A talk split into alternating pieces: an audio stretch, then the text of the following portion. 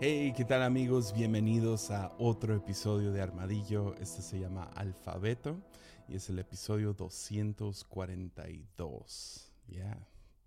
De vez en cuando me pega eso de cuántos episodios van. 242. Cumplimos cinco años ahorita finales de octubre. La neta se me pasó, ah, ni lo pensé. Ah, debería haber celebrado o algo, dicho algo un poco más, más grande, pero lo mencioné en el episodio pasado o antepasado. Ah, pero sí, llevamos cinco años haciendo esto, 242 episodios y ya estamos por cerrar el año 2023. Gloria a Dios. no, no fue, un buen año. Ah, pero, pero sí, estamos por terminar, ya estamos entrando a diciembre. Ah, como, como cada año va a haber un break, ah, estoy pensando en grabar este y posiblemente los próximos dos después de este. Entonces ya tomaríamos un break de, de unas dos o tres semanas. de todos modos, disfruta tu familia, etc. hay mucho sucediendo, entonces sí, disfruta ese tiempo. Y sí, les deseamos un, un feliz diciembre, feliz Navidad y invierno, todo eso. Ah, pero tengo algo. La verdad es que nació de una historia que quiero contar al final, pero para antes llegar a la historia, tenemos que contar algunas cosas. Pero antes de eso, uh, si te gusta este contenido, uh, siempre puedes apoyar en patreon.com, diagonal Jesiah Hansen. Como saben, Armadillo, hemos tenido dos, tres no, nomás un, un patrocinador una vez. pero la verdad no, no, me interesa tanto tener patrocinadores.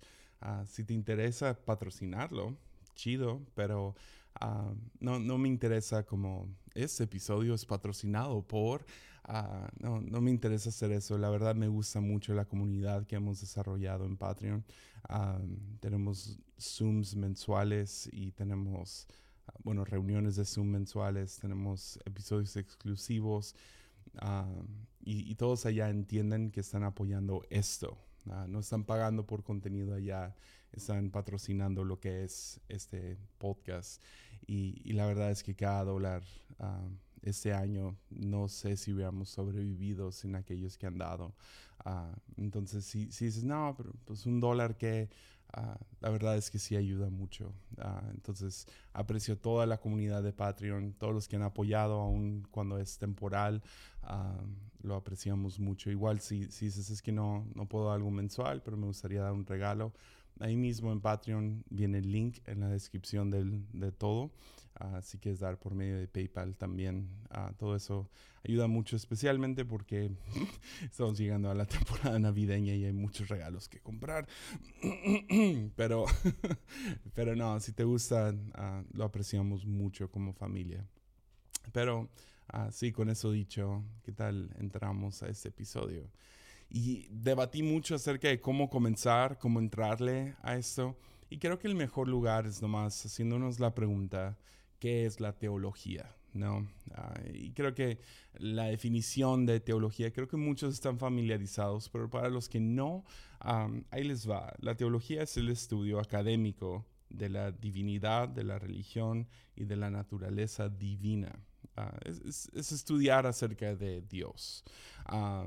y si podemos ser sinceros, aquí en Armadillo hacemos tipo pseudo teología, porque la verdad es que no es académico. Yo no tengo preparación académica, me da pena decir eso, pero la verdad es que nunca he tenido la oportunidad de estudiar formalmente la teología. Pero uh, esas tres cosas, la divinidad, la religión y la naturaleza humana, es algo que siempre he estado explorando, es algo que, que me interesa mucho 95% de los libros que leo tienen que ver con algún tipo de discipulado, tienen que ver con la naturaleza divina, tienen que ver con la Biblia, tienen que ver con Jesús. O sea, la mayoría de lo que es armadillo, aunque a veces entramos a, no sé, un poco de cómo pensamos, de, que podrías llamarlo psicología si quisieras, un poco de filosofía, un poco de, la vida diaria de,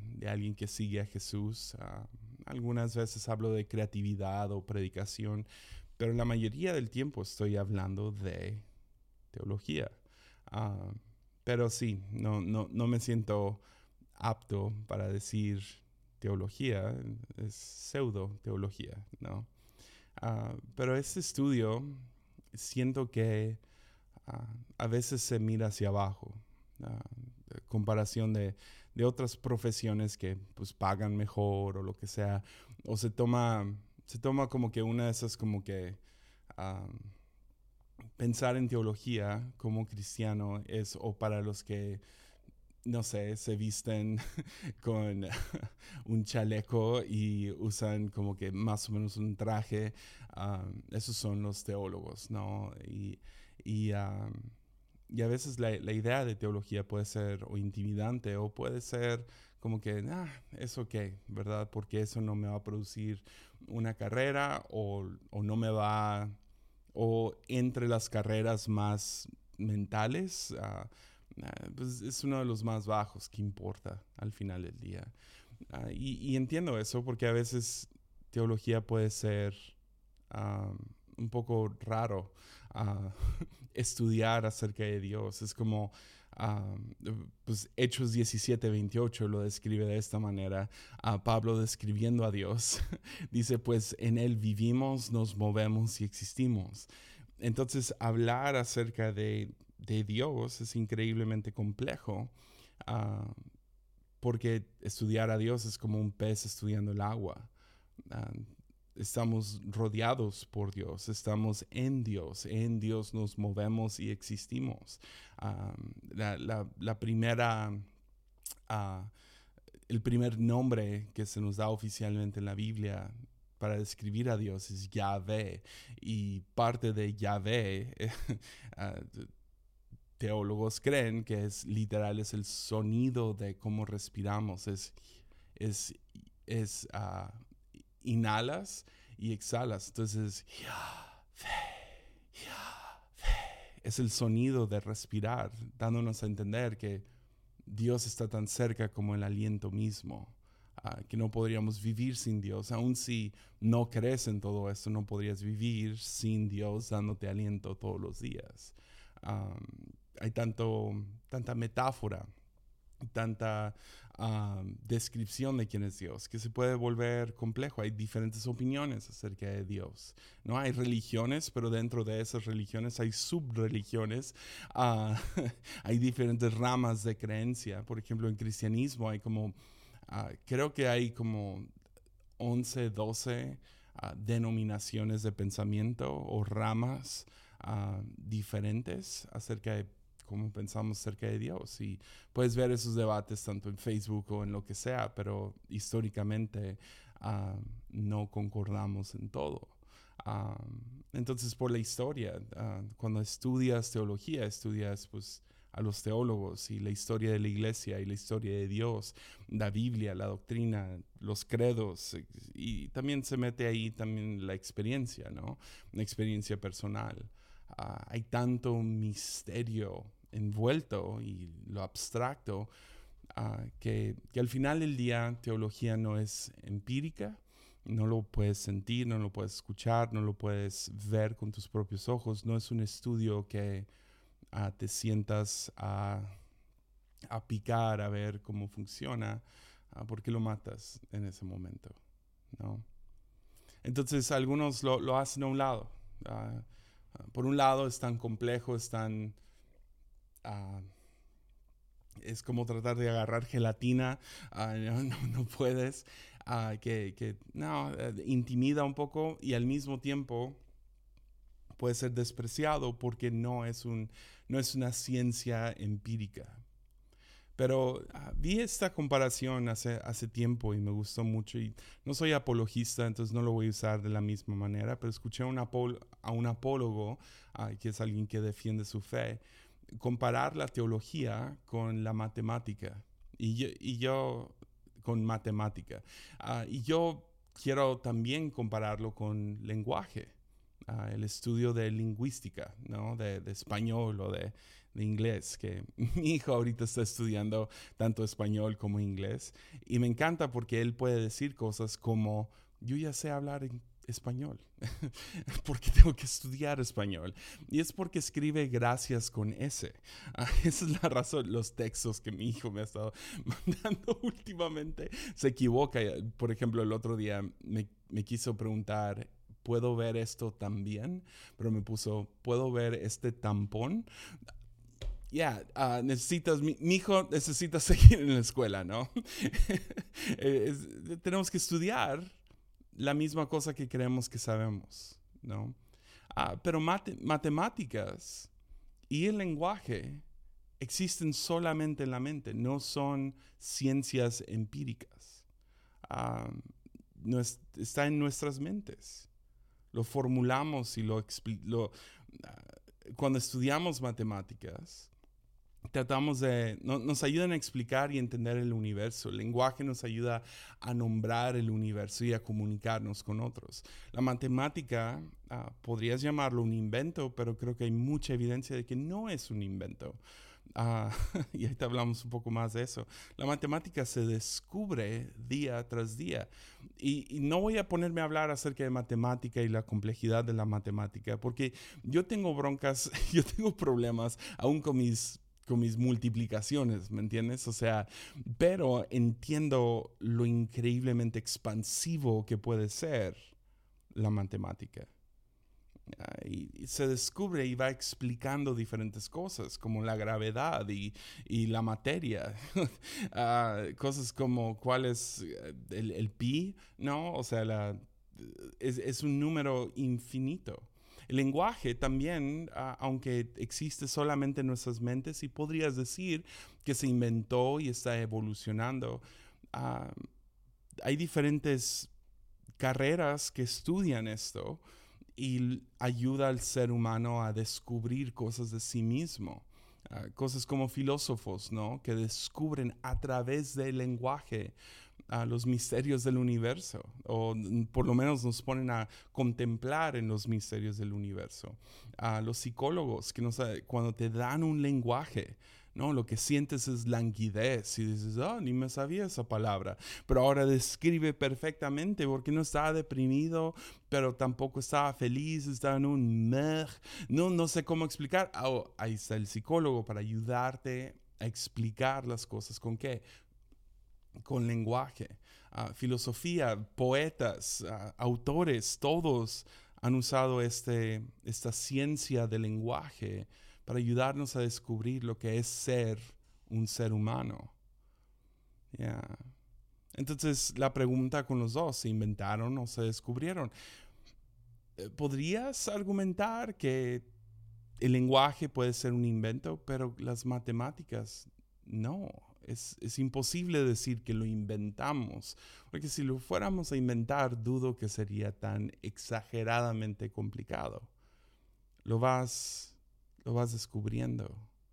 Por ejemplo, pi, el cálculo de pi, que es el, el de un círculo, es un dígito literal, siguen descubriendo más y más dígitos dentro del pi lo cual no puedo explicar personalmente porque no soy matemático pero me rompe la cabeza que pueden descubrir cosas como qué tan lejos está una estrella o cuál es el cálculo de un círculo o qué es cuál es el peso de la gravedad, todo a través de las matemáticas. Si fuera un invento, pi no sería un cálculo infinito. Lo detendríamos después de tres, ¿no?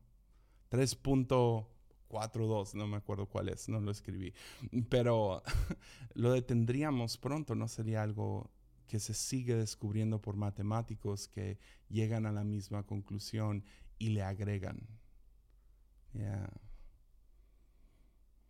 Ah, es un cálculo infinito y al mismo tiempo es una verdad absoluta todo lo que es matemática.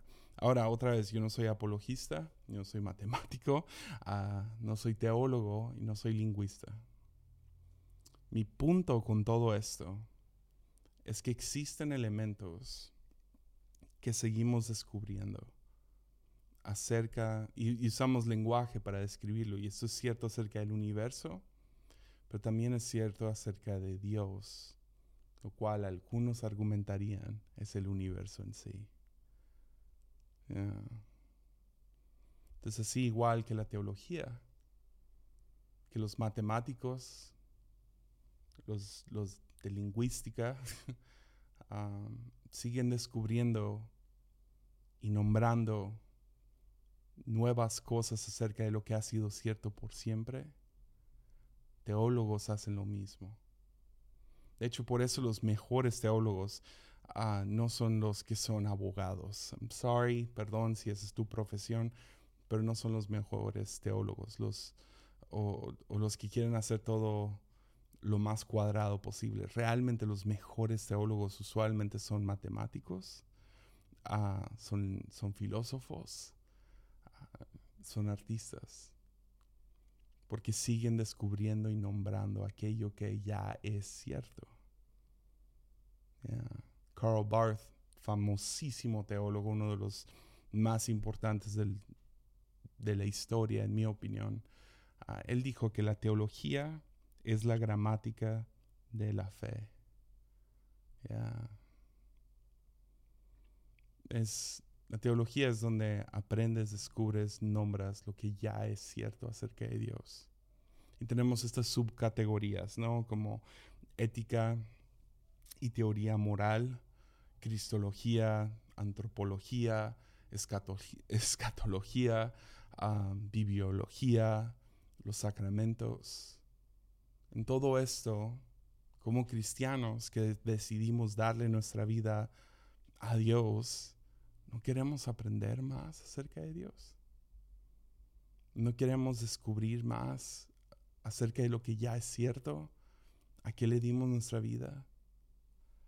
Ya. Es para la iglesia primitiva hasta la fecha, la iglesia I mayúscula. Doctrina, sacramentos, liturgia, adoración, siempre han sido esenciales para la vida cristiana. yo entiendo el corazón detrás de cosas como, no, cristianismo no es una religión, es una relación. Y entiendo, pero que no hace eso a cristianos rebajados con agua. Como que hace falta un poquito más algo robusto. ¿No quieres saber más acerca de tu Salvador? ¿No quieres saber más acerca de cómo funciona la Biblia? ¿No quieres saber más acerca de la historia del cristianismo? Es desde el principio, Hechos 2.42 nos documenta esto, que nos dice, y perseveraban. Ese es el principio de la iglesia. Es literal el mismo capítulo en el cual la iglesia nace. Dice, y perseveraban. ¿Quién? Los cristianos, estos nuevos creyentes. ¿En qué? En la doctrina de los apóstoles. O sea, se sentaban y aprendían teología, doctrina, en la comunión unos con otros, en el partimiento del pan y en las oraciones. Entonces, sí, puedes decir, era una relación, y claro que sí, fueron llenos del Espíritu Santo, sintieron algo, algo los, los, llamó a, voy a dejar todo y seguir a este Jesús que no veo, no siento, no es empírico, pero siento, hay algo más. Y algo se movió en mí. La predicación de Pedro hace unos momentos me llama. Y voy a dejar todo, pero al mismo tiempo están construyendo algo robusto para ayudarles a través de los tiempos difíciles que van a venir. Ya. Cristianos siempre han participado en la teología, en la doctrina, en aprender más acerca, acerca de Dios, a participar y, aprender y descubrir para poder conocer a Dios. Es el chiste. Y no nomás saber cosas de Dios, sino conocer a Dios. Pero conoces cosas de Dios en el proceso. Entonces em, empieza este versículo y vamos a hablar acerca de cada uno de estos elementos que menciona Hechos 2.42. Ah, primeramente comienza con doctrina. ¿Doctrina qué es? Es, es, es cómo creer, es, es, formando qué es lo que creo, y, por qué y, de, construirlo y construirlo y pasan unos años, eh, esto no estuvo bien y lo mueves y, y buscas diferentes maestros que te indiquen y ya, e, eran los apóstoles, no era un apóstol, eran los apóstoles. Entonces algunos después vemos que hay, ok, Apolos dice esto y Pablo dice esto. ¿Tú de qué lado estás? No, los dos. Escucho a Apolos, escucho. ¿Por qué? Porque quiero conocer a Jesús. Es el chiste. Entonces escucho a Pablo y escucho a Apolos. Escucho a Pedro y escucho a Juan. Y quiero conocer más. Para mí fue, fue, ya he contado esta historia antes, pero fue más o menos 2015 donde toda mi fe fue, ah, ya hubo un terremoto y tuve que ver que era cierto y que no. Pero uno de los descubrimientos a través de los años que más me impactó fue descubrir a los padres de la fe o los padres de la iglesia. ¿no? Y son estos diferentes rabinos y místicos y autores, pero principalmente los padres de la iglesia son, ya he hablado de ellos, pero son Tertulio y son Agustín y son Orígenes y son estos hombres que, que documentaron teología, lo que descubrieron acerca de Dios lo escribieron y nos lo entregaron para que ahora, mil años, dos mil años después, podamos leer acerca de esto. ¿Qué es lo que estaban pensando? ¿A qué conclusiones llegaron? ¿Qué diferente lenguaje usaban para describir diferentes elementos? Fueron los padres de la fe, o los padres de la iglesia, perdón, que, que nos dieron cosas como el, el credo. Después llegaron, o sea, en ese tiempo había rabinos que tuvieron encuentros con Dios y nos describen fuera de lo que es la Biblia. tenemos a los místicos que por medio de su experiencia, como Madre Juliana, que nos dice, todo va a estar bien, todas las cosas van a estar bien. Y yo sé que podemos escuchar eso a nivel superficial, pero ya cuando conoces el contexto de su vida, lo cual ya hemos hablado aquí en Armadillo, todo va a estar bien, tiene otro peso. Y diferentes autores autores modernos como C.S. Lewis o autores antiguos como San Agustín. Pero, como les digo, yo no he ido a la escuela de teología, pero todo mi estudio, toda mi lectura, todo da vueltas alrededor de esto. No a fin de presumir nada, no a fin de creerme más inteligente que otros cristianos. Al final de todo, la razón que leo, la razón que estudio, la razón que hago esto, es porque quiero seguir descubriendo, nombrando y conociendo a Dios.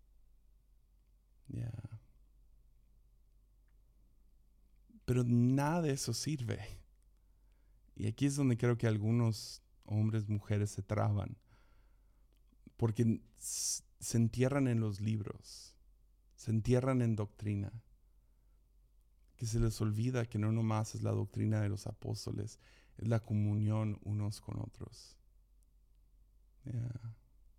Doctrina sin comunidad es estéril, ¿no? No da nada de fruto en tu vida. Necesitas lo terroso de lo que es la fe. Y con lo terroso lo que estoy escribiendo es, es polvo con polvo.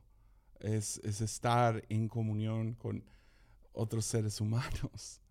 Es hierro contra hierro.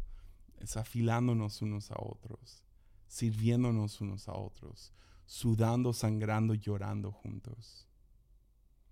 O sea, para que nuestra fe crezca, para que aguante lo que el mundo tiene por nosotros, necesitamos las lágrimas de otros en nuestros hombros. Tenemos que aprender a reírnos con otros hasta que amanezcamos aporreados el próximo día. El sudor en la frente al servir. Que te cuestionen y te reten. Que pases por victorias y derrotas. O sea, creo que he sido claro en el pasado en diferentes conversaciones que he tenido tanto en Armadillo como en otros lados. Pero mi esposa el otro día me pregunta otra vez, ¿tú no crees que el futuro de la iglesia se ve más como grupos en casa? Y le dije, no, no, o sea, por más bonito que sea, ah, nos vamos a juntar 6, 7, 10, 15 personas en una cafetería. Mi medida para una iglesia sana, para una comunidad sana, es cuánta gente no sana o enferma, que suena muy feo decir enfermo, pero cuánta gente enferma hay presente. Los leprosos de la comunidad. ¿Cuántos de ellos pueden participar aquí con nosotros? El otro día, no quiero poner a nadie en vergüenza, pero llegó un chico aquí a la iglesia, no lo había visto en años, años, años, años. O sea, estoy hablando de 10 años. Llegó y al principio no lo reconocí, pero en cuanto le vi la cara, es que era un niño cuando dejó de venir. Ah, un adolescente, yo creo que tenía máximo 15 años y ahorita tiene, no sé, unos 27 y ya lo veo todo adulto y todo eso. Y pobrecito, ha vivido una vida muy complicada, muy difícil. pero venía con su amigo y le seguía diciendo, llevo pidiendo comida y refrescos y todo. Y, ah, no, pásale. Y le dimos todo y, le ofrecimos ayuda en este momento y, y todo eso.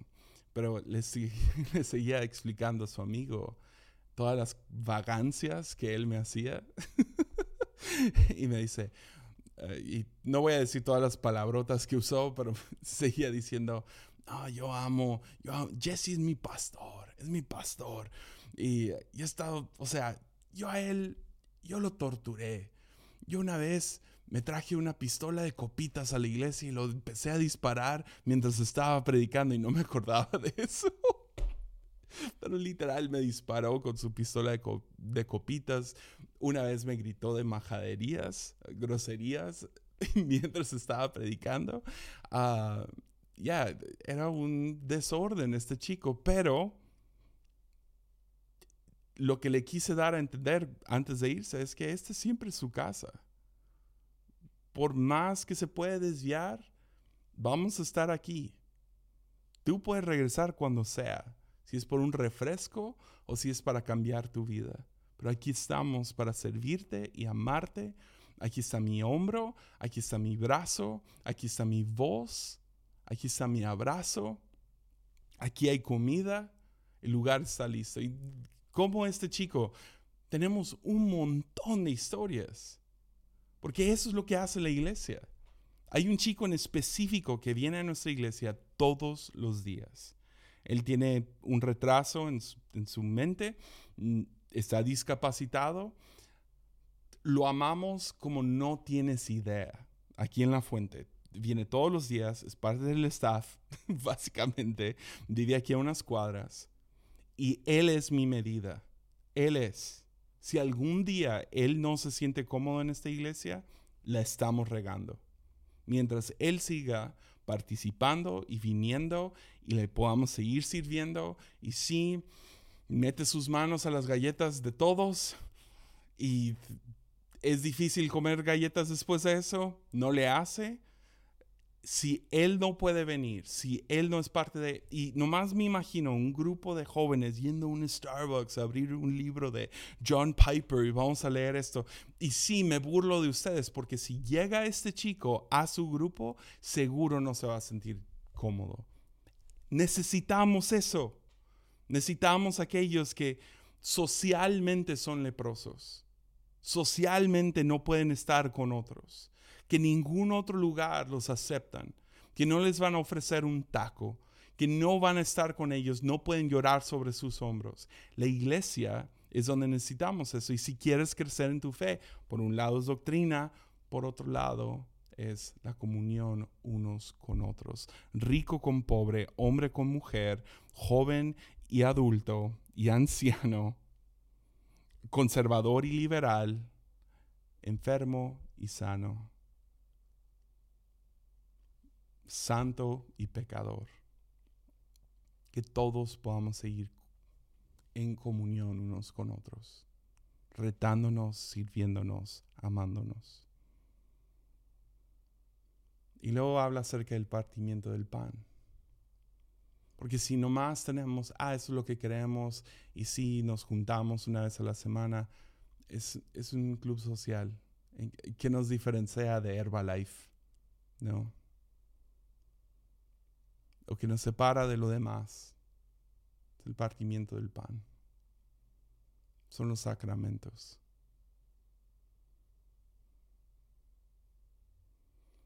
Los sacramentos son aquellos rituales que consideramos sagrados como iglesia. Cosas como la Santa Cena, como el bautismo, como la adoración colectiva. Por más moderno y por más casual que podamos ser, y mira, yo soy el primero, yo, yo puedo venir al servicio en shorts y en una gorra. Yo no tengo ningún problema con que la persona se pare sobre la plataforma sea casual, se vista casual, hasta, hasta un poco, eh, que se vea como que estamos en casa. Si alguien sube los pies a una silla en medio de un servicio, a mí esas cosas no me molestan para nada. Y no creo que molestan a Dios. Pero cada uno de nosotros debemos de cargar algunas cosas que son sagradas. Que aquí, aquí es donde nos quitamos los zapatos porque la tierra es santa. Eh, esto ya, no vamos a ensuciar esto. No vamos a ser casuales acerca de esto. Y eso es lo que diferencia a la iglesia de grupos sociales, por más masivos que sean. Es que hay algunas cosas que permanecen sagradas.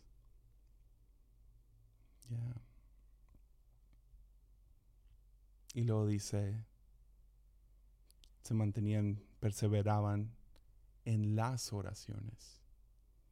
No nomás era oración. Y mira, yo crecí pentecostal, nuestra iglesia es bastante pentecostal, un poco más moderno, pero es pentecostal en el sentido de que si nos vamos a reunir a orar, va a ser a orar y va a ser en voz alta y va a haber mucha gente orando en lenguas y lo que sea.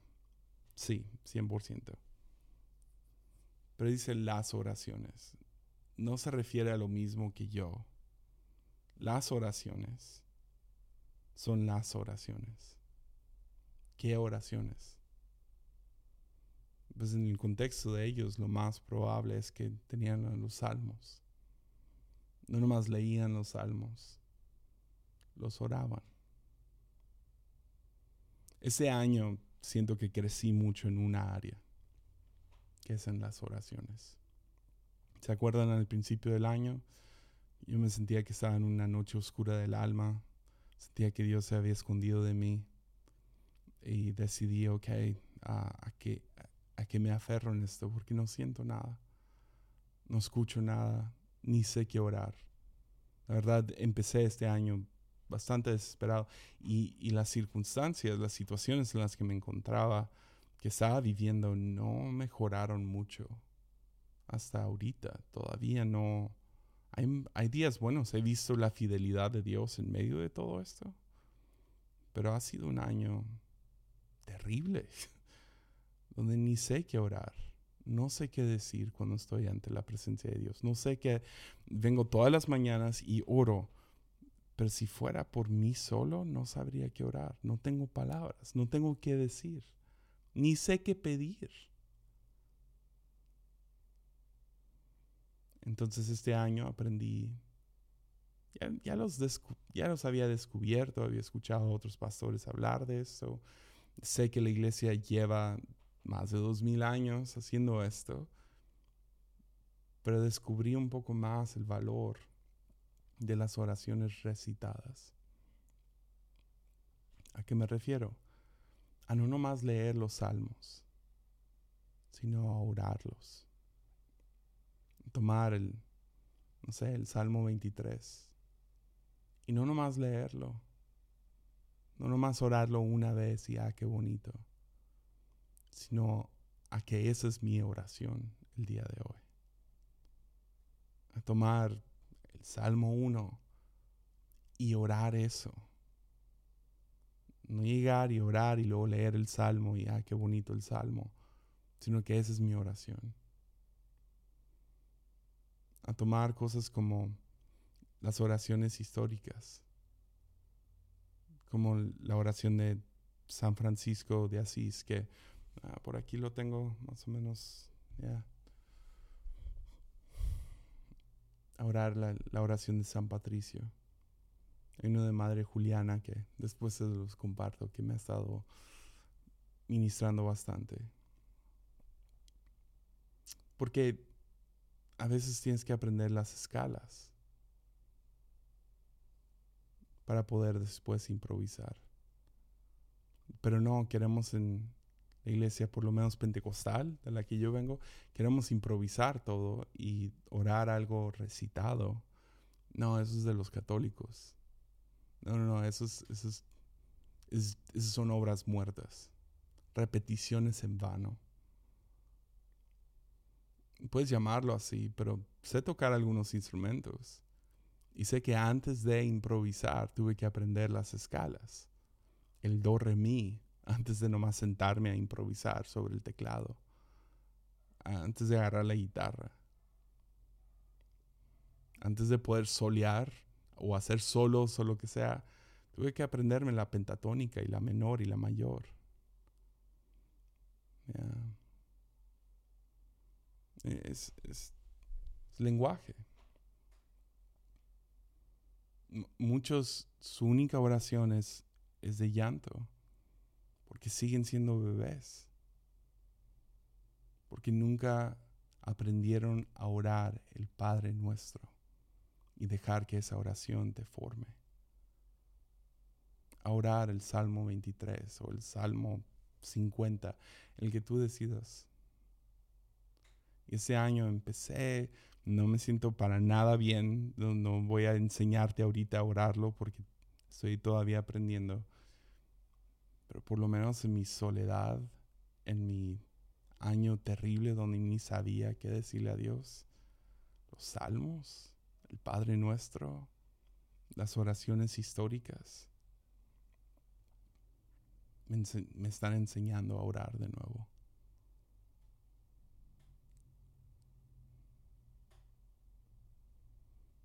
Y así creces, ¿no? Como cristiano, como discípulo, como seguidor de Jesús. creces en doctrina, creces en la comunión con unos con otros, creces en los sacramentos, creces en las oraciones. En vez de nomás darle improvisada y sentimiento toda la vida. Dejas que, la, que esos rituales, que esto que hacían los, los, los primeros creyentes, perseveraban en esto entonces, si sientes que tu cristianismo está un poco rebajado con agua, pues dale, dale chance al Espíritu Santo a obrar a través de estas cuatro cosas. Y míralas y di, a lo mejor en el 2024 va a poder crecer en esto, va a poder crecer en mi doctrina. En vez de ningún libro, me voy a aventar un libro. En vez, de, ya, no sé. Perseveras, tomas un paso a la vez y esperas que estas cosas te formen. Pero yo entiendo, y con esto vamos concluyendo, yo entiendo que puede ser muy intimidante. O sea, hay libros aquí que los compré porque se ven chidos en mi librero que me intimidan como no tienes idea. Los miro y digo, no, no, no, yo no soy suficiente inteligente para leer eso. O siendo un introvertido, hay situaciones de comunión con otros que me intimida. Yo no sé qué hacer. soy terrible consejero. Soy terrible para tomar el primer paso y decir, oramos. no, no soy muy bueno en todo eso. El partimiento del pan me intimida mucho cuando hablo con alguien que genuinamente, o sea, tengo algunos amigos con los que he, estado hablando que son, pues, son padres católicos y ellos, si algo saben hacer bien, ah, no, no que no saben hacer otras cosas bien, pero si algo nos trapean a los protestantes, a los evangélicos, es en los sacramentos. Hay un nivel de reverencia hacia los sacramentos que me intimida mucho. Y en las oraciones. Mi mente no funciona de esa manera. Ahora, tengo buena memoria, pero acerca de historias. Yo me acuerdo de momentos y me acuerdo de historias, me acuerdo de algunos chistes, pero cuando se trata de memorizar un versículo, soy terrible. Me, puedo acordar que, no, es en, es en Lucas 15, que está la historia del padre, del padre y el hijo pródigo, ¿no? O me puedo acordar de que es Mateo 5 donde está el sermón del monte. Pero yo no puedo acordarme del sermón del monte, ¿no? No puedo citarte por palabra por palabra en tal traducción. Eh, esta, entonces, mucho menos las oraciones, ¿no? Es que son mucho más largas. No puedo, mi mente no funciona de esa manera. No, no tengo buena memoria cuando se trata de palabra por palabra. Entonces yo tengo que leer todos los días, tengo que sacar mi libro de, oraciones y leer las oraciones, ¿no? Y tengo que abrir el salmo y, orar el salmo leyéndolo. No, no me sale nomás orarlo, tengo que orarlo, ¿no? y para los que nomás están escuchando, estoy volteando al cielo y estoy volteando a mi Biblia, ¿no? no, no funciona de esa manera, me intimida mucho. Y sé que no soy el único.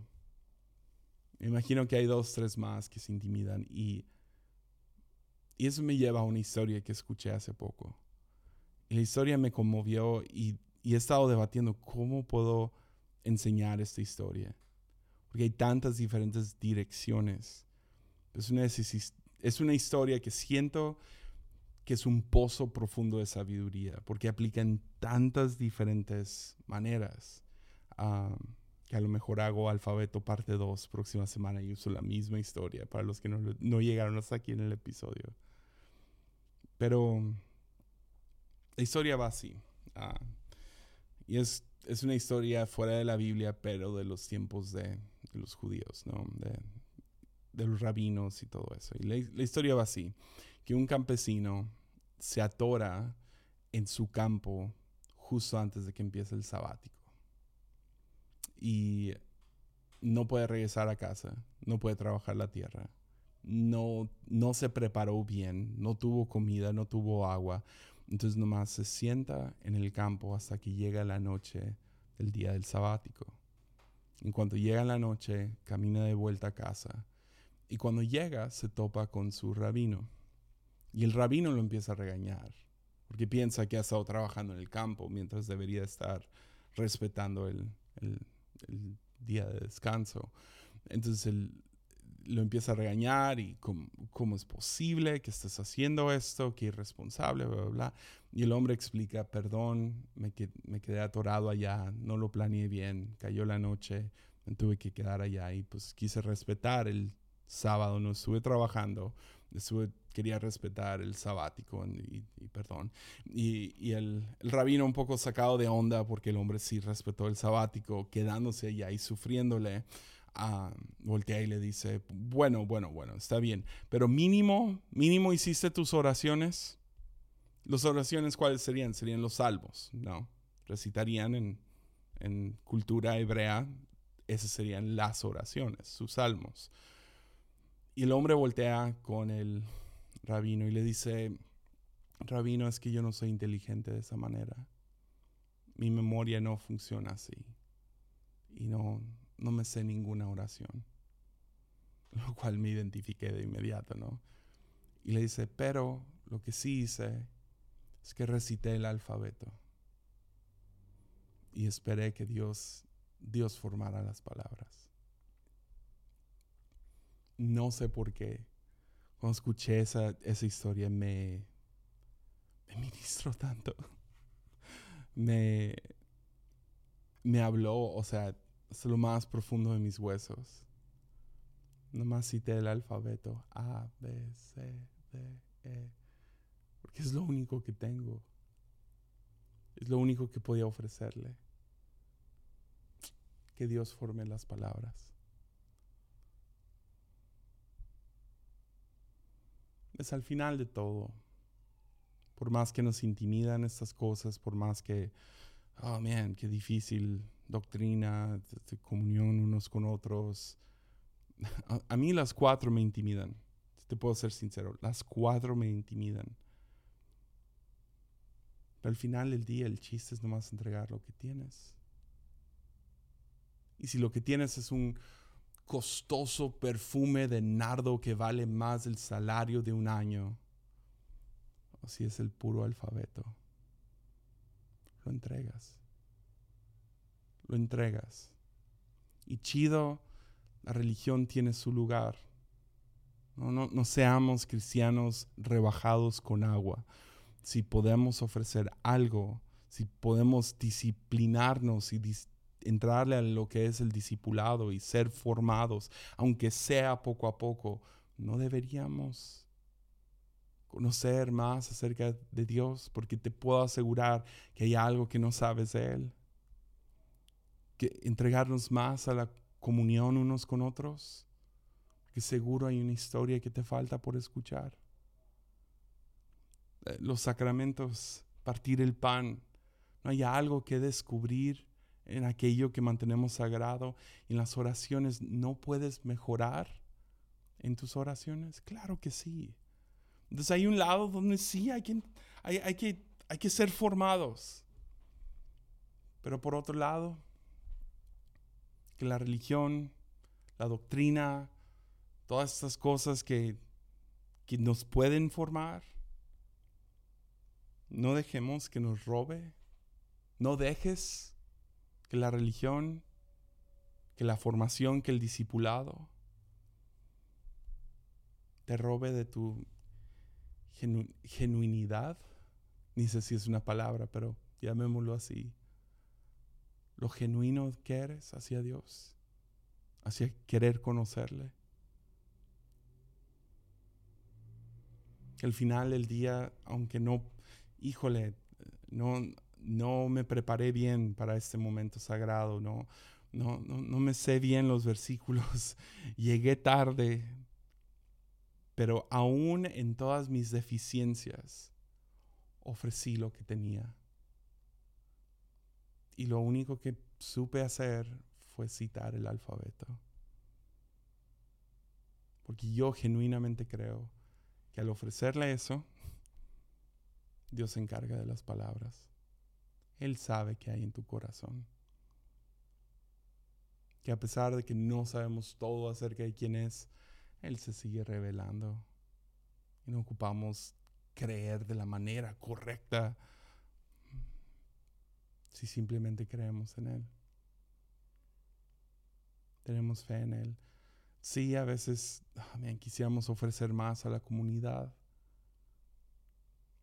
Pero Dios ve que a veces son dos centavos, que a veces es un poco de pan, un poco de peces, que a veces lo único que tienes es que puedes cargar algo por un ratito.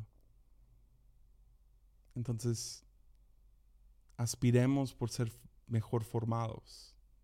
Aspiremos por conocer más de Dios y crecer en nuestra oración y sostener más cosas como sagrado y, la comunión unos con otros. Pero por hoy, ofrécele el alfabeto. Ofrécele lo poco que tienes. Y con eso concluimos. Nos vemos aquí la próxima semana. Mucho ánimo.